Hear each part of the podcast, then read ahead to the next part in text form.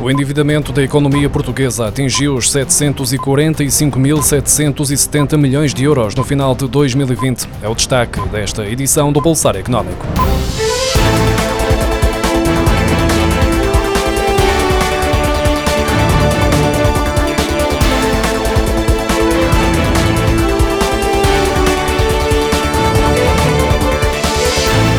O endividamento da economia portuguesa fechou 2020 com um recorde de 745.770 milhões de euros, invertendo a tendência de queda que tinha sido verificada nos anos anteriores.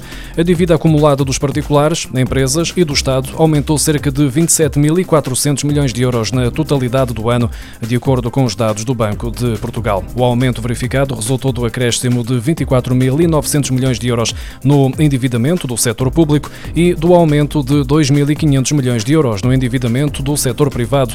Do total da dívida, 342.500 milhões de euros dizem respeito ao setor público e 403.300 milhões de euros ao setor privado. O endividamento de todos os agentes económicos, à exceção da banca, tinha vindo a cair nos últimos anos, mas essa trajetória foi interrompida pela pandemia.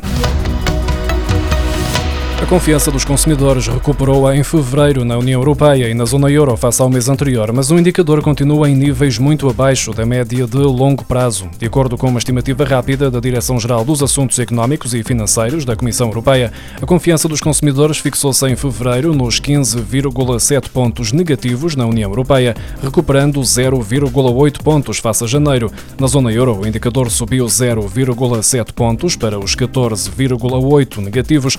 As médias médias de longo prazo são de 10,6 pontos negativos no conjunto dos 27 Estados-membros e de 11,1 pontos negativos nos países da moeda única.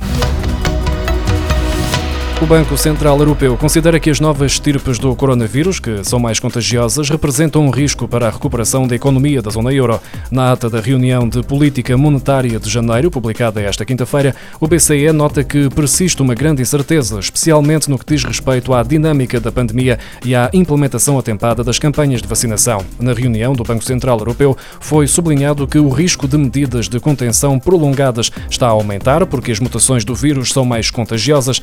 Além disso, isso, o ritmo de vacinação na zona euro está a ser mais lento do que o esperado. A Comissão Europeia apresentou esta quinta-feira uma estratégia para renovar a política comercial da União Europeia, tornando-a mais aberta, sustentável e assertiva, nomeadamente perante os principais parceiros comerciais, ou seja, os Estados Unidos e a China. A renovação política comercial visa cumprir os objetivos verdes e digitais, moldar as regras globais para uma globalização mais sustentável e mais justa e aumentar a capacidade da União Europeia para prosseguir os seus interesses e fazer valer os seus direitos. Para tal, uma das medidas a implementar é o de aprofundamento das parcerias parcerias da União Europeia com os Estados Unidos e a China.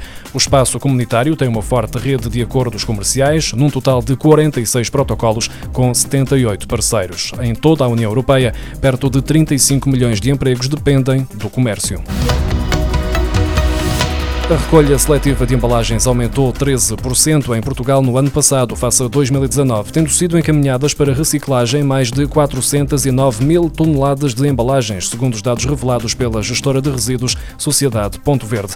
Deste total, 132 mil toneladas dizem respeito a papel e cartão, o que equivale a um aumento de 39,7% face ao ano anterior.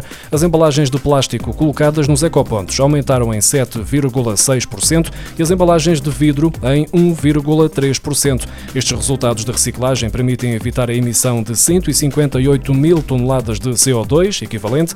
De acordo com a Sociedade Ponto Verde, a empresa destaca os efeitos da pandemia nestes resultados, com a maior presença das famílias em casa, onde se recicla mais, e a deslocação da produção de resíduos para as áreas periféricas das cidades, o fecho do comércio e a quase ausência de turismo e ainda a alteração de hábitos de consumo, mas também se constata o facto de que em 2020 ter sido registada uma diminuição dos resíduos produzidos, contrariando a tendência crescente dos últimos anos.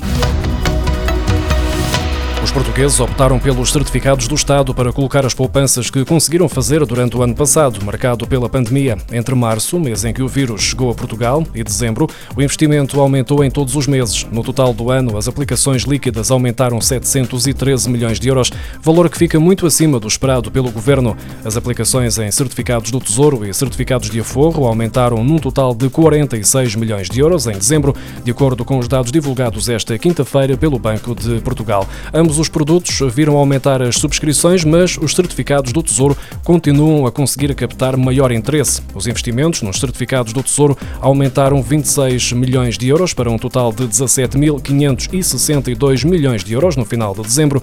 Já os certificados de aforro totalizaram 12.220 milhões de euros, o que significa um aumento de 20 milhões de euros face ao mês anterior. Tudo somado, os portugueses têm 29.782 milhões de euros aplicados em produtos produtos de poupança do Estado. Este é o valor mais elevado de sempre. O Governo decidiu dar às empresas e trabalhadores independentes mais quatro dias para entregarem o IVA ao Estado. O prazo limite estava fixado em 25 de fevereiro, mas acabou por ser alargado até 1 de março. Este adiamento abrange os contribuintes no regime trimestral, com volume de negócios anual abaixo de 650 mil euros, e no regime mensal, com volume de negócios acima dos 650 mil euros. As declarações periódicas do IVA a entregar este mês podem ser submetidas até ao dia 24, sem quaisquer quaisquer acréscimos ou penalidades para ambos os regimes, o valor do IVA a pagamento no primeiro semestre de 2021 pode ser liquidado em três ou seis prestações mensais.